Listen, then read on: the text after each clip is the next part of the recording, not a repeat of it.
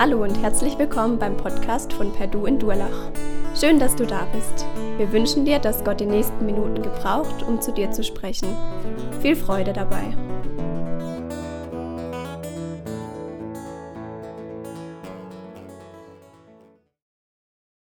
Ja, ich muss euch ganz ehrlich sagen, ich hatte die Woche ein richtig hartes Erlebnis.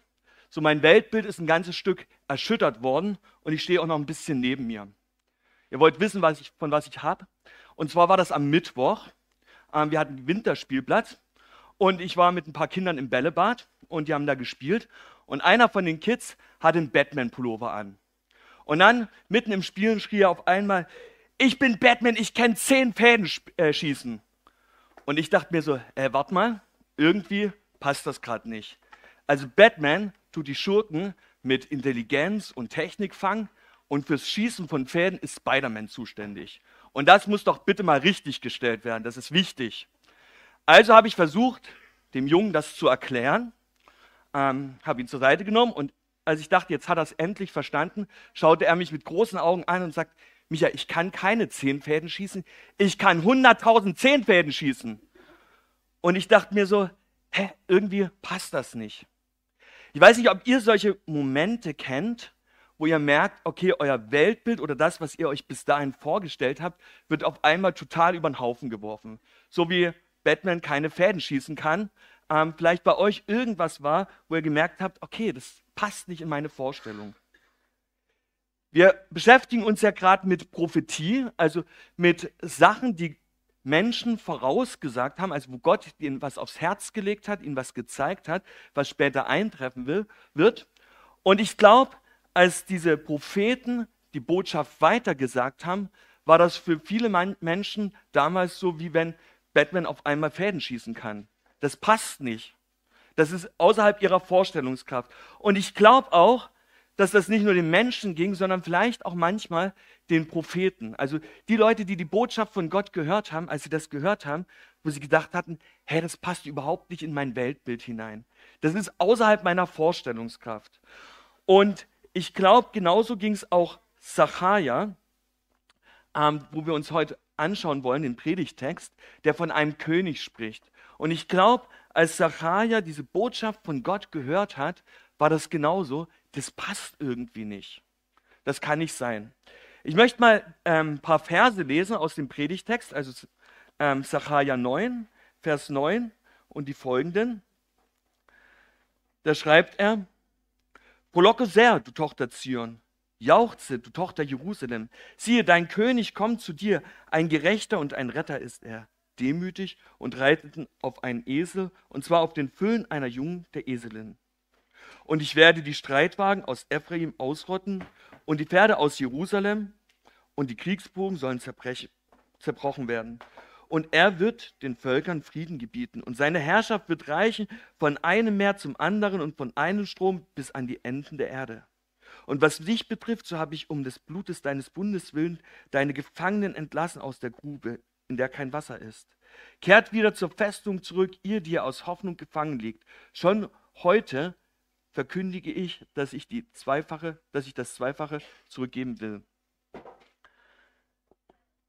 Also irgendwie ähm, glaube ich, war das die, das, was Zacharia hier weitergibt, eine Vorstellung, die einfach nicht damals gepasst hat.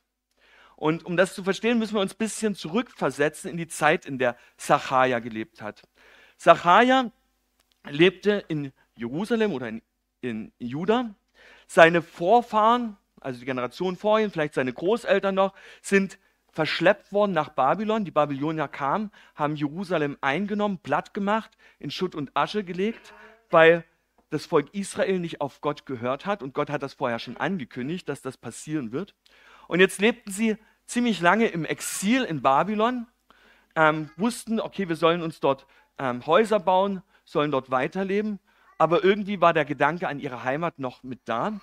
Und dann, 70 Jahre später, unter Kyros, ähm, dürfen sie einfach so wieder zurückgehen nach Jerusalem. Also Kyros erlaubt ihnen einfach, geht zurück.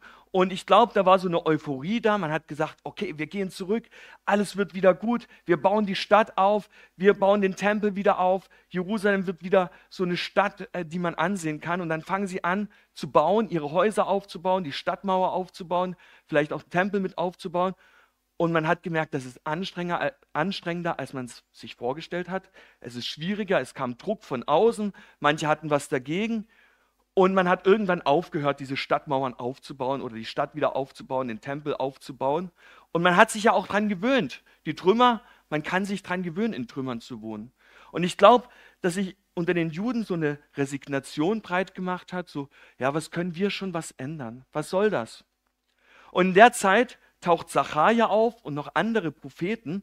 Und Zachariah, der träumt. Er träumt, wie der Tempel wieder aufgebaut ist, wie Gott in seiner Herrlichkeit einzieht, wie das Volk Jerusalem so eine Weltmacht wird und wie sie auf Gott hören.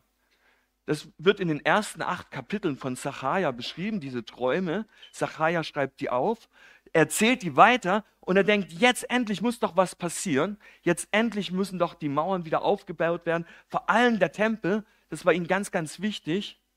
Und es passiert nichts. Die Leute sind resigniert. Ähm, sie sagen, okay, was hat das für einen Sinn, wenn wir hier anfangen zu arbeiten? Es bringt doch gar nichts. Und vielleicht ging es Sacharja ganz ähnlich, aber ähm, hört dann eine Stimme von Gott. Das wird in den nächsten Kapiteln gelesen, also ab Kapitel 9 lesen wir davon, dass er immer wieder Gottes Reden hört. Und er beschreibt das so wie eine Last. Im ersten Vers vom Kapitel 9 lesen wir das, die Last, die ihm aufgelegt wird. Und das kann schon so eine Last sein, die ihn runterdrückt, die ihn ähm, ja, auf den Schultern lastet. Aber es kann auch einfach sein, okay, das muss bekannt gegeben werden, das muss weitergesagt werden. Und wenn wir die ersten Verse, die habe ich jetzt nicht mitgelesen, von dem neunten Kapitel lesen, dann merken wir, dass es eigentlich gar keine Last für Jerusalem ist oder für die Juden war, sondern eigentlich was Schönes. Und zwar beschreibt Zachariah, wie die, die umliegenden Völker, die Städte, die ziemlich an Reichtum gewonnen haben, die ziemlich bekannt waren, die sich gegenseitig auch zum Teil bekriegt haben, wie die platt gemacht werden, wie die einfach vernichtet werden. Und Jerusalem selber wird dabei einfach übersehen. Also Jerusalem geht es gut, aber alle anderen werden platt gemacht.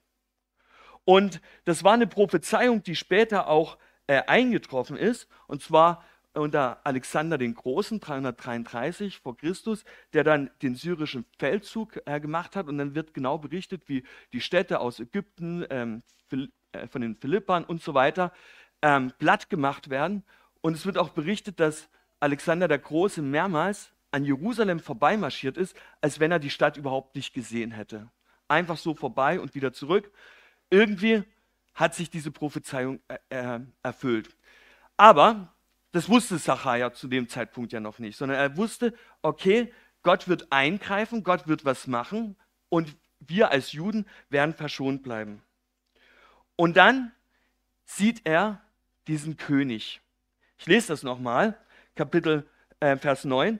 Frohlocke sehr, du Tochter Zion, jauchze, du Tochter Jerusalem, siehe, dein König kommt äh, zu dir. Ein Gerechter und ein Retter ist er, demütig und reitend auf einen Esel, und zwar auf einen Füllen einer Jungen der Eselin. Also, ihr seht, damals, zu der Zeit, wo Zachariah gelebt hat, da ging es weltpolitisch ziemlich drunter und drüber. Es war chaotisch, es gab große Könige, die Ägypter waren da, die Perser, die Assyrer, die Griechen strebten auf, die Babylonier. Irgendwie, jeder war irgendwo da und jeder hat versucht, seine Macht zu zeigen. Jeder hat versucht, so zu demonstrieren, okay, ähm, ich bin hier und ich habe was zu sagen. Es waren die, die kriegerischen Völker und Könige, die brutalsten damaligen Zeit. Ähm, so sind sie in die Weltgeschichte eingegangen. Und jetzt war klar, wenn jetzt Zachariah sieht, okay, ein König kommt, dann muss das einer sein, der da mitmachen kann. Der wirklich voll die Waffen hat, der das Pferd hat, der irgendwie da voll mit reinkommt und die anderen platt macht. Anders funktioniert es doch nicht. Das war die Vorstellung, also kann ich mir gut vorstellen, von den Leuten damals, von Zacharia, ähm, der gesagt hat, okay, irgendwie muss hier was Großes kommen. Und dann sieht er diesen König. Und der König wird so ganz anders beschrieben als das, was sie sich vorgestellt hätten, hatten. Es ist genauso wie Batman plötzlich Fäden schießen kann. So war das für sie, okay, ein König, der auf dem Esel reitet, das funktioniert nicht. Also wenn ein mächtiger König kommt, der später ein Friedensreich oder eine Weltherrschaft aufnehmen muss, dann muss man doch wissen, wie sein Pferd hieß. So wie bei Alexander den Großen, wo man heute noch weiß, wie das Pferd hieß und wie er es zugeritten hat. So muss doch dieser Messias kommen oder dieser König, der Befreiung schenkt. Aber doch nicht auf dem Esel. Das passt gar nicht. Und der König wird ja auch beschrieben von Sacharja. Er wird beschrieben als ein Gerechter, ein Retter, so haben wir es gerade in der Übersetzung gelesen. Aber man könnte auch sagen, eigentlich ist das, was wie der König kommt, ein ärmlicher König, ein erbärmlicher König, ein König, der ja voller Demut ist, so lesen wir es hier, aber eigentlich der, der bedürftig ist, der abhängig ist von anderen. Und Leute, das ist doch nicht die Vorstellung von einem König, der eine Weltherrschaft aufbauen soll. Das passt doch nicht. Ich glaube, das ging den Leuten damals genauso, dass sie gedacht haben, okay, dieser König kann gar nicht die Weltherrschaft aufnehmen. Und doch passiert es, oder beschreibt das Sacharja hier so. Und ich glaube, das hat manche ins Nachdenken gebracht und hat gesagt, okay, wie kann das sein? Wie kann das miteinander zusammenhängen? Prophetie sind ja Dinge, die in der Zukunft passieren oder wo Gott so ein Stück weit zeigt, was sein Plan ist. Ähm, ich sage mal, oder ich würde es so vergleichen, das ist wie, wenn man durchs Schlüsselloch guckt.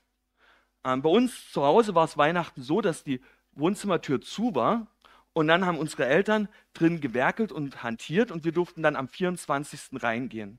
Aber als Kind ist man ja natürlich neugierig und will wissen, was sich dahinter verbirgt. Und dann haben wir versucht, durchs Schlüsselloch zu gucken. Und das ist uns auch manchmal gelungen. Und dann haben wir so eine kleine, kleine Sache erahnt und mein Bruder hat auch durchgeguckt, der hat wieder was gesehen und dann haben wir uns ausgemalt, okay, was könnte dahinter sein? Wie könnte das passieren? Und dann, als am Heiligabend die Tür aufging, haben wir festgestellt, okay, ist ganz anders. Es sprengt unsere Vorstellungskraft. Und doch haben wir so ein bisschen schon gesehen, was da ist. Und genauso ist das mit Prophetie. Prophetie ist so, wo Gott uns einen Blick durch Schlüsselloch ähm, schenkt und er zeigt, okay, ich zeige euch so ein klein bisschen, was passieren wird, aber noch nicht das Ganze. Und wir wissen, wenn wir diesen Text angucken, wenn wir von dem König reden, dass sich so ein Stück von dieser Prophetie ja schon erfüllt hat. Wir wissen, zu Weihnachten denken wir dran, wie die drei Weisen aus dem Morgenland gekommen sind, um Jesus zu suchen, den König der Juden, die nach Jerusalem gekommen sind, bei ähm, falschen König erstmal angefragt haben. Wir wissen später auch, wie über den ähm, Kreuz von Jesus die Überschrift war, der König der Juden.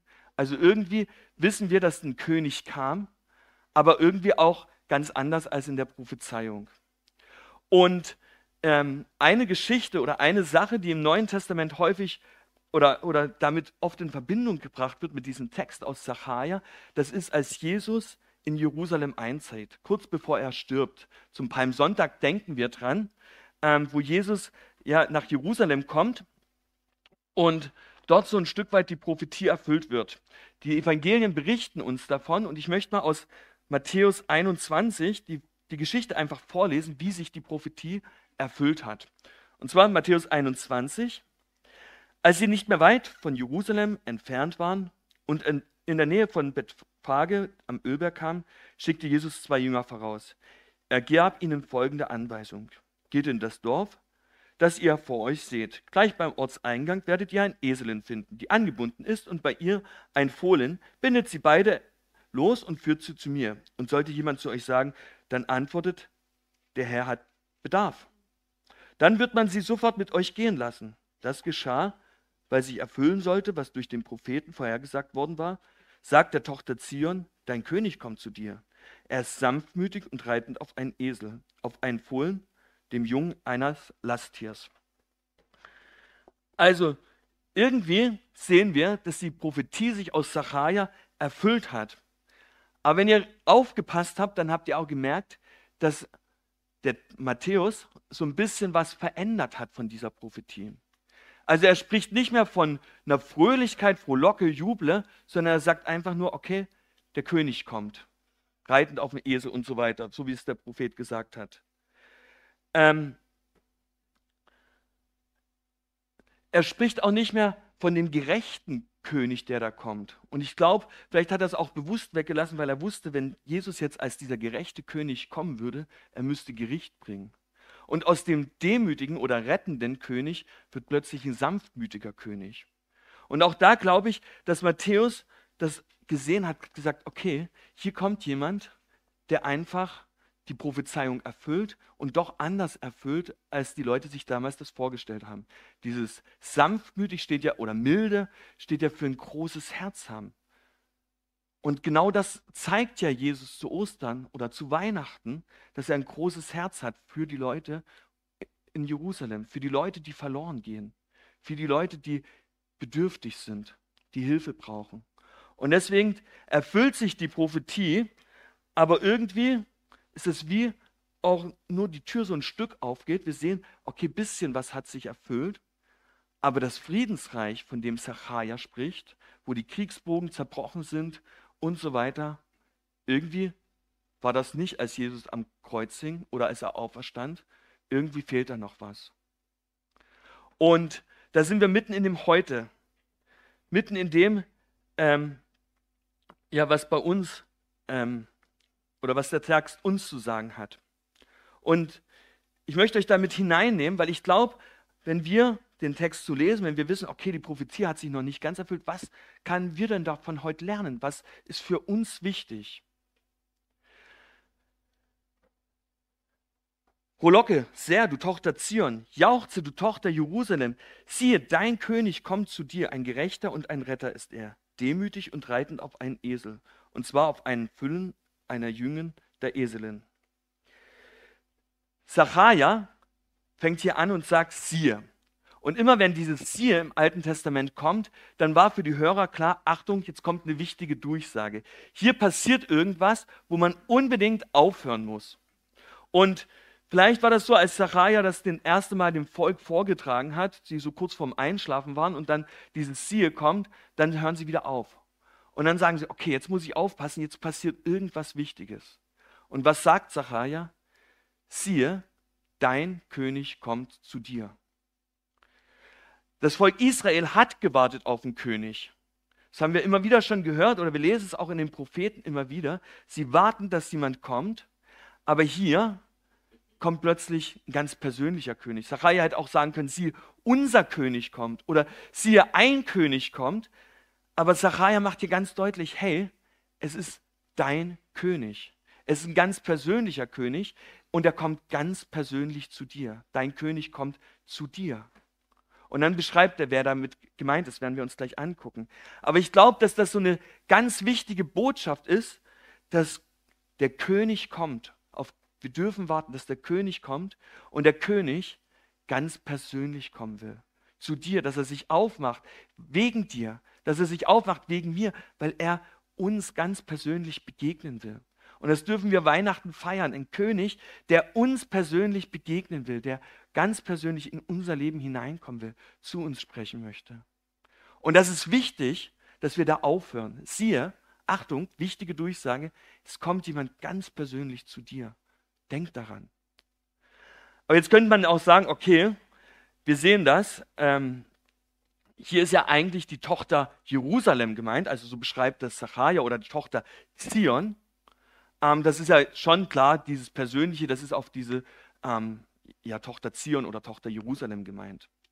Zion ist einfach ein anderes Wort für Jerusalem. Und für die Juden damals war klar, wenn von Tochter Zion oder Tochter Jerusalem geredet ist, dass da die ähm, Leute gemeint sind, die Gnade erlebt haben. Jerusalem wurde von David eingenommen ähm, und Gott hat dort versprochen, okay, ich will mein Heiligtum, also ich will, den, ihr dürft mir den Tempel bauen und ich will in Jerusalem euch ganz persönlich begegnen. Ich will, dass ihr in Jerusalem mir, zu mir kommen könnt und ich will euch in Jerusalem meine Gnade zeigen. Jerusalem oder Tochter Zion, eigentlich der Platz der souveränen Gnade Gottes. Und jetzt sagt Zachariah hier, Leute, denkt dran, Achtung, wenn ihr die Gnade Gottes erfahren habt, dann kommt euer König. Ihr dürft ihn erleben, weil ihr die Gnade Gottes erfahrt. Und das ist doch das, wo wir, wieso wir Weihnachten feiern, wieso wir auch Ostern feiern, weil Gott uns gnädig zu uns kommt. Gnade ist nicht irgendwo, wo ich versuche, jemand anderen zu überzeugen, was ich alles toll kann, wo ich ihn sage, wo, wo jemand anderes sagen muss, okay, ich bin begeistert von dem, was du machst, ich sehe, hier ist was richtig krasses, sondern Gnade ist doch ein Geschenk. Gnade ist was Unverdientes, was wir nicht irgendwie ja, sagen können, okay, super, was ich hier alles habe, sondern Gnade ist ein Geschenk Gottes. Und genau das ist das, was, woran Zachariah erinnert. Hey Leute, ihr dürft die Gnade Gottes empfangen. Ihr müsst nicht irgendwie beweisen, dass ihr was könnt. Ihr dürft bedürftig sein vor Gott. Und dann wird er euch Gnade schenken. Dann wird er euch begegnen. Dann wird der König euch ganz persönlich begegnen. Und darum geht's. Und für Zachariah ist das noch gar nicht genug, sondern er sagt, hey Leute, wenn ihr an dieser Güte, an dieser Gnade Gottes festhaltet, wenn ihr merkt, dass ihr Gott braucht, dass ihr Gott nicht beeindrucken könnt, dann seid ihr angesprochen. Und das ist die Frage an uns heute genauso. Sind wir uns dieser Gnade bewusst? Sind wir bewusst, dass wir es gar nicht hinkriegen, Gott irgendwie zu begegnen, sondern dass Gott zu uns kommt? Und das dürfen wir zu Weihnachten feiern. Gott kommt zu uns, weil wir es nicht verdient haben, sondern weil er uns beschenken will. Und genau das ist das, was Zachariah hier beschreibt. Der König kommt und will uns beschenken. Aber eigentlich steckt dahinter noch eine, Aus, eine Aufforderung. Und zwar sagt Zachariah, frohlocke sehr, du Tochter Zion, jauchze, du Tochter Jerusalem, siehe, dein König kommt. Also, die Leute, die begnadigt sind, die sollen sich freuen, sie sollen jubeln, sie sollen jauchzen, ähm, weil der König kommt. Und ich meine, wenn wir so jubeln, das ist so, ja, ich freue mich. Oder schon schön. Was Zachariah hier macht, ist, ähm, er, er rastet förmlich aus. Wenn wir den Text vorher lesen, also so als ein Kommentar erklärt, ähm, dann und dann erzählt Zachariah. Also es ist eine Prosa, er erzählt einfach, was so passieren wird. Und dann in Vers 9 auf einmal wird Zachariah poetisch. Er fängt an, ein Gedicht zu schreiben und Poesie soll ja immer so die ganzen Gefühle hervorwecken. Also so, wo man einfach nicht anders kann, als still zu sitzen, äh, als, als aufzuspringen, als mitzugehen. Und genau das versucht Zachariah zu, zu machen und sagt, hey Leute, freut euch, rastet aus, kippt aus den Latschen, weil der König kommt. Da muss doch was passieren mit euch. Es kann doch nicht einfach so sein, okay, alles bleibt so, wie es ist, sondern, hey Leute, hier passiert das Beste, was euch überhaupt passieren kann. Wacht auf, der König kommt. Und er ist total begeistert. Und er flippt aus, genau. Und sagt, okay, super. Leute, das ist, da dürfen wir uns drauf freuen. Und da sind wir wieder voll bei uns. Auf was warten wir? Wir wissen, die Prophezeiung hat sich noch nicht ganz erfüllt. Jesus kam als dieser demütige, rettende Mann auf diese Welt, als dieser König. Aber er kam noch nicht als dieser Weltherrscher. Und darauf warten wir. Und weil wir diese Hoffnung haben und darauf warten, dürfen wir nicht nur sagen, okay, ich feiere Weihnachten, ich freue mich, sondern wir dürfen ausrasten und sagen, hey, Jesus kommt wieder, das Beste kommt noch. Wir dürfen diesen König erwarten, weil er da ist weil er kommen wird, weil er das versprochen hat. Und deswegen erinnern wir uns an Weihnachten dran, dass Jesus wiederkommt, dass Jesus als dieser Weltherrscher wiederkommen wird. Manchmal ist es ja so zu Weihnachten, weiß nicht, ob ihr das kennt, ähm, man ist beim Geschenke auspacken und man weiß, jedes Jahr gibt es das gleiche Geschenk und man muss wenigstens so tun, als ob man sich freut. Und dann packt man es aus und denkt, ja, schön, danke. Hm, ähm, und ich glaube, manchmal sind wir genauso drin in, in diesem Gedanken, wenn wir drüber nachdenken, Jesus kommt wieder. Wir erinnern uns jedes Jahr dran, okay, Jesus kommt wieder und denken, hm, schön, ja, und machen dann weiter. Aber eigentlich soll es uns zum Ausrasten bringen, soll es sagen, hey, das Beste kommt noch und es soll sichtbar werden mit allem, was wir machen, dass Jesus wiederkommt als dieser mächtige König. Und dazu lädt Zachariah ein und sagt, hey Leute, Freut euch, ihr dürft Gnade empfangen, ihr dürft dazugehören zu den Leuten, die Gott einfach so beschenkt hat und ihr dürft warten drauf, dass Gott wiederkommt. Und dann nicht nur als dieser erbärmliche, König, sondern dann als dieser König, der andere Stämme blatt macht, der die Weltherrschaft aufrichten wird. Vers 10. Und ich werde den Streitwagen aus Ephraim ausrotten und die Pferde aus Jerusalem, und der Kriegsbogen soll zerbrochen werden. Und er wird den Völkern Frieden gebieten, und seine Herrschaft wird reichen von einem Meer zum anderen und vom Strom bis am, ans Ende der Erde. Und was dich betrifft, so habe ich um des Blutes deines Bundes willen deine Gefangenen entlassen aus der Grube, in der kein Wasser ist. Kehrt wieder zur Festung zurück, ihr, die ihr auf Hoffnung gefangen liegt. Das ist das, was noch kommen wird. Jesus kommt wieder und er baut sein Friedensreich auf. Hier ist die Rede von dem Bogen Ephraim, also von Israel, von dem nördlichen Teil von Jerusalem, ähm, der zerbrochen wird. Die Pferde, die es nicht mehr in Jerusalem geben wird. Also irgendwie ein Reich, das voller Frieden ist und das von einem Meer zum anderen geht. Also einfach so dieses Weltumspannende. Jesus wird wiederkommen als dieser Weltherrscher und wir wissen es, im ähm, Philipperbrief steht, dass jedes, Buch, äh, jedes Knie wird sich beugen vor, vor, vor Jesus. Und spannend ist, hier Zachariah sagt, er redet äh, oder zeigt deutlich, dass Gott einen Teil macht. Ja? Er sagt, und ich werde die Streitwagen und so weiter. Gott wird dafür sorgen, dass das passiert. Und wir wissen, Gott hat dafür gesorgt, indem er seinen Sohn auf die Erde sandte.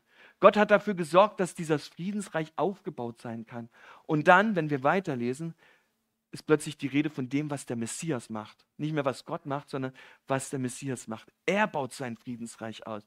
Er wird dafür sorgen, dass, dass ähm, ja, die Leute miteinander in Versöhnung sind. Und, und, und. Gott hat alles in der Hand. Gott kann dafür sorgen. Und Gott macht hier deutlich, selbst das, was wir für unmöglich halten, was wir uns gar nicht vorstellen können, ist bei ihm möglich. Dort, wo wir denken, König kann nicht so erbärmlich auf die Erde kommen, für Gott ist es doch möglich und er kommt ans Ziel. Für Gott gibt es keine unmöglichen Sachen. Und diese Hoffnung, in der stehen wir heute noch. Wir haben gerade gelesen, ja, wie, wie das Bund des Blutes ähm, gedacht werden soll. Und wir wissen, die Juden damals bei Sacharja, für die war ganz klar, wenn von dem Bund die Rede ist, dann ist von dem Bund am Sinai die Rede, also wo das Volk Israel die Gesetze bekommen hat und wo sie gesagt haben, Gott, wir wollen dir treu bleiben, wir wollen auf dich hören. Und das wurde mit, mit einem Opfer bestätigt sozusagen. Und gleichzeitig wissen wir heute auch, dass Jesus gesagt hat, ich bringe diesen neuen Bund, der besser ist als der alte Bund. Und Bund ist ja für uns ein schwieriger Begriff, also irgendwie ähm, ja, fällt es mir schwer, was damit anzufangen. Und ich dachte, eigentlich ist es ein guter Vergleich mit so einem Ehebund. Bei der Ehe sagt man einander zueinander Ja und sagt, okay, ich will dir treu bleiben. Und genau das ist das, was Gott hier auch sagt, wenn er von diesem Bund redet. Er sagt, hey, ich will euch treu bleiben. Euch Menschen will ich treu bleiben. Ich will euch beschenken. Auch wenn ihr untreu seid, ich bleibe treu. Ich will für euch sorgen. Und das darf doch wieder ein Grund zur Freude sein, zum Ausrast sein. Hey, Gott wird dafür sorgen, dass dieser Bund bestehen bleibt in Ewigkeit und dass wir das ganz nah mit ihm erleben dürfen. Er sagt Ja zu uns. Weiter beschreibt Zachariah, wie er Gefangene herausführt aus der Grube. Vielleicht für manche so ein Bild auch von Josef, der in der Grube war, ähm, was sie von den Geschichten kannten, von ihren Großeltern vielleicht damals. Aber wenn wir an Jesus denken, als er auf die Erde kam, seine erste Predigt hält, sagt er genau das. Ähm, in Lukas 4 lesen wir das. Ich bin gekommen, um Gefangenen frohe Botschaft zu bringen, um Gefangene zu befreien, um zu sagen, jetzt ist das Jahr des Herrn, um was Gutes äh, äh. Das ist die Mission von, von Jesus gewesen. Und in der dürfen wir heute noch stehen. Wir dürfen wissen, dass er uns frei macht. Und er sagt, dort, wo keine Hoffnung mehr da war, dürfen Hoffnung haben. Dort, wo man sagt, hey, was bringt das alles? Wir haben doch schon versucht, die Stadtmauern aufzubauen. Wir haben versucht, die Stadt wieder irgendwie hinzukriegen bei Zacharia, aber es bringt alles nichts. Der Druck ist zu groß, die anderen Könige sind zu mächtig, es hat einfach keinen Wert. Ähm, sagt er, hey, ihr dürft die Hoffnung nicht aufgeben oder müsst die Hoffnung nicht aufgeben, weil der König kommt, der bei euch einziehen will. Der König kommt, der für dieses Friedensreich sorgen will. Und genau das ist das, wo er sagt, hey, wenn wir resigniert sind, wenn wir sagen, es hat alles keinen Sinn, dürfen wir diese Hoffnung haben, hey, der König kommt und er wird sein Friedensreich aufbringen und wir dürfen dabei sein. Der König kommt. Manchmal ist es gut, wenn sich unser Weltbild so ein Stück weit verändert. Wenn wir plötzlich merken, Batman kann Fäden schießen. Das ist okay. Und ich glaube, dass das auch für die Juden damals gut war, zur Zeit Zachariah zu sehen, okay, dieser König, den ich erwarte, der muss nicht mit so einem riesen Pferd kommen, so prachtvoll, sondern es ist gut, wenn er erbärmlich kommt, wenn er klein kommt, wenn er äh, bedürftig ist. Und wir dürfen ja diesen König empfangen. Wir sind ganz persönlich gemeint. Dein König will zu dir kommen, ganz persönlich zu dir will er einziehen weil er dich ganz persönlich beschenken will, begnadigen will. Und wir dürfen einstimmen, weil das Beste, was uns passieren kann, ist, mit Jesus unterwegs zu sein, von Gott beschenkt zu werden, von Gott diese Gnade zu erleben und in Gemeinschaft mit Gott zu leben. Das Besseres kann nicht passieren und deswegen dürfen wir jubeln, dürfen wir ausrasten, weil Jesus wiederkommen wird und wir dürfen ihm dann begegnen. Und wir dürfen dann bei ihm sein. Und deswegen lohnt es sich, auf diesen König zu warten, die Hoffnung auf ihn zu setzen und zu sagen, hey, ich will erleben, wie dieser König einzieht, schwach, elend und doch für mich ganz persönlich.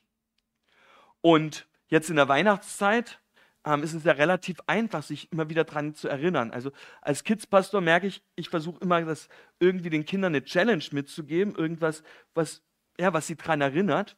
Und ich finde, gerade jetzt in der Weihnachtszeit können wir uns daran erinnern, wenn wir draußen unterwegs sind, einen Weihnachtsbaum sehen, Lichter sehen, Pyramide sehen oder sonst was, dürfen wir uns daran erinnern, hey, der König kommt. Und wir dürfen, wenn wir das sehen, einfach mal ausrasten vor Freude und jubeln und sagen, Gott, danke, dass ich mit dabei sein darf. Danke, dass du kommst. Amen. Jesus, ich danke dir, dass du dich klein machst, schwach machst, dass du nicht irgendwie so die Vorstellung von uns erfüllen musst, sondern dass du mit ja, einfach so ans Ziel kommst. Danke, dass diese Prophetie schon ein Stück weit erfüllt wurde, aber das Beste kommt noch. Danke, dass du dieser Sieger bist, der mächtig ist über allen. Und danke, dass wir deine Gnade erleben dürfen, beschenkt, einfach so, nicht verdient, sondern einfach so, weil du Gemeinschaft mit uns haben willst, weil das dein Ziel für uns ist. Danke dafür. Und danke, dass wir darüber uns freuen dürfen, ausrasten dürfen und jubeln dürfen. Amen.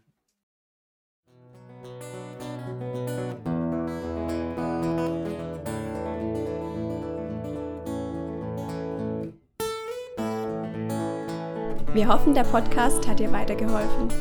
Falls du noch Fragen hast, besuche gerne unsere Homepage unter www.per-du.church. Hier findest du alle wichtigen Infos zur Gemeinde und zum Glauben. Tschüss und bis zum nächsten Mal.